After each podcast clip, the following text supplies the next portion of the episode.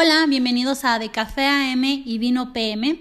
El día de hoy estaremos tocando el tema de networking y por primera vez en este episodio tenemos una invitada muy muy especial. Ella es Melissa Becerra, quien a lo largo de su carrera profesional y personal ha estado involucrada en manejar diversos eventos, medios, cuentas, equipos de operaciones y fundaciones a nivel nacional e internacional. Bienvenida Melissa a De Café AM y Vino PM. Muchas gracias por aceptar nuestra invitación. Al contrario, muchas gracias a ti y a Alma por invitarme a su podcast. Oigan, pues Melissa es nuestra primera invitada en este podcast, entonces aplausos, vengan esos aplausos muy fuertes, que sea la primera de muchas. Y Melissa, platícanos para ti qué es el networking. Bueno, para mí el networking es una herramienta de marketing que te ayuda a desarrollar proyectos ya sea personales o laborales que quieras llevar a otro nivel. Perfecto. Oye, Melissa, platícanos cómo funciona, cómo debemos desarrollar este networking. Bueno, lo crean o no, el networking lo están haciendo todos los días de su vida, desde el momento que sales de tu casa, que vas rumbo al trabajo, con las amigas, que vas a comprar un mandado o lo que sea. Siempre estás haciendo networking, lo veas o no lo veas, porque muchas veces somos inconscientes de las acciones que realizamos. Oye, Melissa, pero platícanos, estás mencionando que lo hacemos a través de acciones inconscientes. ¿A qué te refieres? Sí, eh, por ejemplo, dentro del networking, todo el mundo quiere vender proyectos y quiere vender la mejor forma y utilizan palabras claves para que puedan invertir en dichos proyectos. Pero, por ejemplo, muchas veces haces acciones inconscientes a través del lenguaje corporal que pueden detonar otro tipo de cuestiones. O la forma en cómo transmites las ideas también provocan el que se rompa esa red de conexión o que bien aumente y te puedan presentar más personas o que puedas estar involucrada en proyectos que te ayuden a crecer tanto en lo personal como en lo profesional. Es decir, por ejemplo, si tú me estás vendiendo una idea, pero te estás agarrando el cabello o estás moviendo mucho las manos o te veo como que estás medio nervioso, denotan otro tipo de, de mensaje hacia la persona que le estás vendiendo la idea de por qué debería de colaborar contigo o por qué debería de presentarte a alguien más para que puedas presentar tu idea. Claro, sí, tienes completamente la razón. Entonces, ¿cómo debemos de manejar este networking? ¿Cuáles son las acciones correctas para poder expresar lo que queremos lograr? Para mí lo principal es que tienes que tener tres habilidades súper desarrolladas. La primera es confianza y confianza en ti y en lo que estás presentando. Si tú no crees en ello, nadie va a creer a partir de ese punto en ti. Tú tienes que creerte lo que lo que estás vendiendo es una necesidad y por ende las personas deben de invertir en ello. La segunda es tener curiosidad, porque puede que tú pienses que tu idea es eh, a gran escala, pero puede que una ya esté hecha en algún otro lado, no necesariamente en México, que pueda estar realizada o inclusive aquí, u otra no está orientada. A mí un maestro me enseñó perfectamente que para que se pueda vender un producto, primero tiene que haber una necesidad. Entonces, a través de ello tienes que empezar a ver cuál es la necesidad y si ya está hecho mi proyecto o lo que yo quiero hacer, de qué manera lo puedo innovar y de qué manera lo puedo mejorar para que las personas se sientan conectadas con el proyecto y puedan invertir en ella. Y la tercera para mí son las conexiones. Que el poder del networking es que todos podemos conectar de diferentes maneras para eh, crear primero credibilidad sobre tu trabajo, sobre tu persona y también las conexiones pueden ser tanto abiertas como cerradas, que también eso aplica muchísimo para cuando quieres innovar en algún producto o un servicio. Te comparto un ejemplo. Por ejemplo, una innovación eh, o un networking abierto podría ser con esto que pasó de la pandemia, todos los laboratorios que se abrieron para poder eh, participar en conjunto, trabajar en conjunto, hacer un networking y con ello poder llegar a experimentos de vacunas que hoy por hoy las estamos conociendo y que van poniendo mejor tecnología, que van poniendo mejores químicos. Y un networking cerrado y que también aplica para los productos es, por ejemplo, Apple. Apple, por ejemplo, invierte solamente en sus eh, celulares, pero lo hace in-house. Es decir, utilizan sus laboratorios, utilizan su herramienta, su personal y no permiten que en alguna otra empresa pueda participar para uno de sus proyectos. Entonces, lo primero es que tienes que investigar y analizar qué tipo de conexión vas a hacer, una abierta, una cerrada, de qué manera puedes ir creciendo y desarrollando tu networking que te permite eh, llegar a más personas a través de una inversión, ya sea monetaria, una inversión de relación o una inversión en diseño, marketing, etcétera, lo que tú puedas necesitar para tu proyecto. Melissa, ¿y cómo podemos mantener eh, este networking efectivo? Eh, ¿Cómo podemos mantener estas relaciones a futuro que mencionabas a mediano y largo plazo? Bueno, para mí la base de todo para un buen networking es primero la comunicación. Esta la tienes que basar en tus relaciones, es decir, personas que conozcas, tienes que entablar la relación a mediano y largo plazo.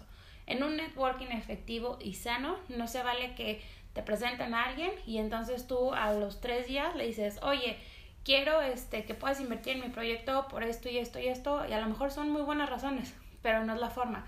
Primero tendrías que investigar el proyecto de la persona si es que tienen algo en común, si hay un beneficio mutuo o interés para realizar un proyecto en conjunto y que puedan invertir en ellos, qué beneficio les va a traer tanto a ti como a la persona que le estás presentando este proyecto, que eso es lo principal.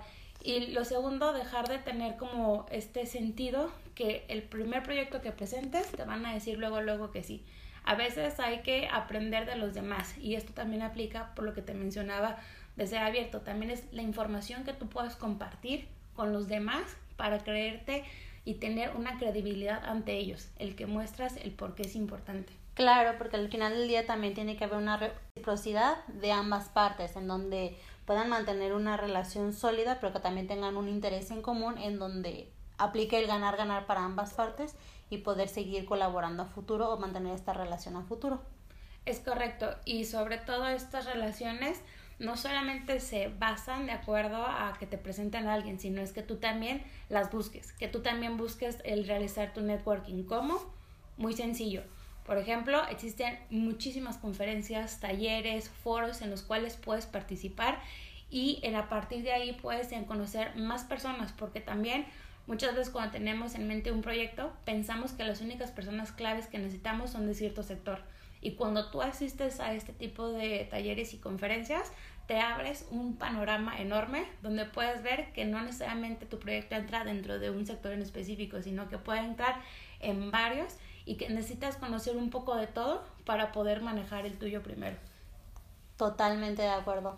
Oye, pero yo tengo la duda, ¿cómo podemos elevar nuestro speech? ¿Cómo saber llegar a tener esa conexión con esa persona desde el presentarte? Porque creo que es la clave. Eh, saber que es el momento correcto para poder tener esa conexión. Bueno, las oportunidades se presentan en todo momento, entonces ahí uno tiene que estar como muy avispa a saber el cómo llegar a las personas. Lo primero que yo les diría, investiguen, investiguen a las personas que quieren llegar, conozcan sus proyectos, conozcan sus intereses para que puedan llegar con la información correcta. Hay un ejercicio que si quieres podemos hacer ahorita rápido y es algo que hacen muchísimo, sobre todo para cuando es, por ejemplo, procuración de fondos, que dicen el ejercicio del elevador. ¿Qué es el ejercicio del elevador? Te ponen al lado de una persona que es experta en el producto que tú quieres vender y en un minuto, que es lo que dura un elevador de llevarte de un piso a otro, tienes ese tiempo para presentarte y decirle por qué es importante tu proyecto y qué es lo que necesitas este, de su parte, qué es lo que quieres obtener de él. Y en ese minuto le tienes que convencer. ¿Qué tienes que convencer? El uno, mostrar tu producto, qué lo hace diferente a los demás, qué es la innovación que trae para que pueda llamar la atención. Que en un minuto también puedas dar un dato cuantitativo y si quieres también cualitativo, pero primero es el cuantitativo porque van a ser la inversión. Entonces, tienes que enganchar. Ejemplo, puedes decir, tú Mariana, si tienes un producto ahorita que me quisieras vender, ¿cuál sería? Eh, unos lentes. Entonces, en este caso quisiéramos vender unos lentes. Imaginen que yo estoy en el elevador con el dueño de la compañía de ray ¿no? Entonces yo voy a empezar a vender los lentes como el ejemplo que tú me dices. Entonces yo me presento y empiezo en un minuto Conozco al dueño, conozco cuáles son sus expectativas, conozco qué es lo nuevo que quiere innovar dentro de su mercado, porque yo ya hice esa investigación previa. Y en cuanto entro al elevador, cuando se abren las puertas, lo primero que veo es el dueño. Entonces ahí tengo mi oportunidad para poder entablar una conexión con él. Y me podría presentar así. Hola, ¿qué tal? Soy Melissa Becerra. Estoy en el mercado de diseño de lentes. Me gustaría poder presentarle una propuesta de un experimento que hemos estado haciendo sobre hacer unos lentes biodegradables en donde evitamos contaminar el medio ambiente utilizando materiales reciclables que eh, contribuyen y quitan un 20% de costo de producción que tenemos actualmente en el mercado para un lente tradicional. si, será, si fuera posible, me, podría, me encantaría tener una entrevista con usted o una reunión para poderle platicar minuciosamente sobre este nuevo proyecto. Ya, ahí se fue tu minuto para poder platicarle al Señor lo que quieres decir. Con eso, Él te puede contestar, claro que sí, aquí está mi tarjeta, mándame un correo para poder ponernos de acuerdo y eh, entablar esta relación eh, o te pueden decir, este, haz una cita con mi secretaria, no sé, pero el punto es que puedas enganchar, ¿cómo lo pudimos enganchar ahorita? Decirle que los costos de producción bajan un 20% utilizando materiales reciclables, que ayudamos al medio ambiente y que obviamente va a ser innovador porque va a ser como ray lanza eh, eh, lentes que, no, no, que contribuyen a no, a no contaminar el medio ambiente oportunidad de oro, tener el interés de la persona que realmente quiere invertir en ti y poder ya eh, tener un segundo paso, una reunión y poder platicar más a detalle de todo lo que lleva este producto o servicio también. Exacto, entonces para mí es recomendable las oportunidades se presentan desde que sales de tu casa. No sabes a quién te puedes encontrar en el camino, pero claro, las oportunidades también no se presentan solas. También es que uno trabaje y vaya por ellas. Como lo que les comento, vayan a conferencias, vayan a talleres, también ustedes escuchen a más expertos. Tú estás trabajando en ese proyecto, pero para que tu proyecto pueda crecer, también tienes que rodearte de personas expertas que a lo mejor quizás ya vayan dos pasos adelantados a ti y que ya picaron piedra y que ya experimentaron cosas porque de eso puedes aprender. Estás aprendiendo errores que puedes quitarte tú a la hora de hacer tu networking. Y también lo que les comentaba del lenguaje corporal es muy importante. También fíjense lo que transmiten a través de su cuerpo, muchas veces inconscientemente, cómo pueden eh, quitar estas eh, cuestiones que hacen. Muy sencillos, pónganse a practicar enfrente del espejo, véanse, vean cómo reaccionan sus caras, vean que muchas veces cuando quieran presentar sus proyectos, a lo mejor eres una persona como muy alegre, pero inconscientemente te transformas y te pones muy serio, ¿no? Entonces de vez en cuando empiezan a practicar sobre el espejo, sonrían un poco, vean si ustedes qué es lo que transmiten. Hay otro ejercicio que alguna vez he hecho con eh, mis equipos y es que pongas, eh, ves un noticiero y quítale, quítale el sonido. Ves solamente a la persona sin el sonido, escucha, vela, perdón. ¿Qué te transmite? Confianza, dices, ay, claro que no, no sabe nada, tiene un tic de que se está agarrando el cabello, todo ese tipo de cuestiones, analicen, analícenlo con su entorno, con sus amigos, con sus compañeros de trabajo, presten atención a qué detonan a través de su lenguaje corporal, que eso les va a ayudar muchísimo. Y para quitarse también muletillas en cuanto hablen, este, ahorita por ejemplo, pues estamos aquí en el podcast, ¿no? Es permitido decir este, para, por y todo, pero también practíquenlo, o sea, mientras se vayan escuchando, repítanse una vez lo que están diciendo pero sobre todo, independientemente de todos estos ejercicios que puedan hacer, créansela. Si ustedes creen en su idea, en su proyecto, todo el mundo va a creer en ello. Sí, estoy muy de acuerdo contigo y solo sumando un poco más, creo que eh, otro punto importante es la imagen. Al final del día también deben de cuidar la imagen que están proyectando, porque también la presentación es la primera que te dice si me da confianza o no me da con esa persona confianza y aquí lo que también estamos hablando de networking es la base principal también, es la confianza entre la relación que van a tener. Correcto, y en cuestión de la imagen, lo único que yo les podría complementar con lo que tú dices, Mariana, sería vayan de al lugar que vayan, vayan de acuerdo a lo que van a vender y proyectar.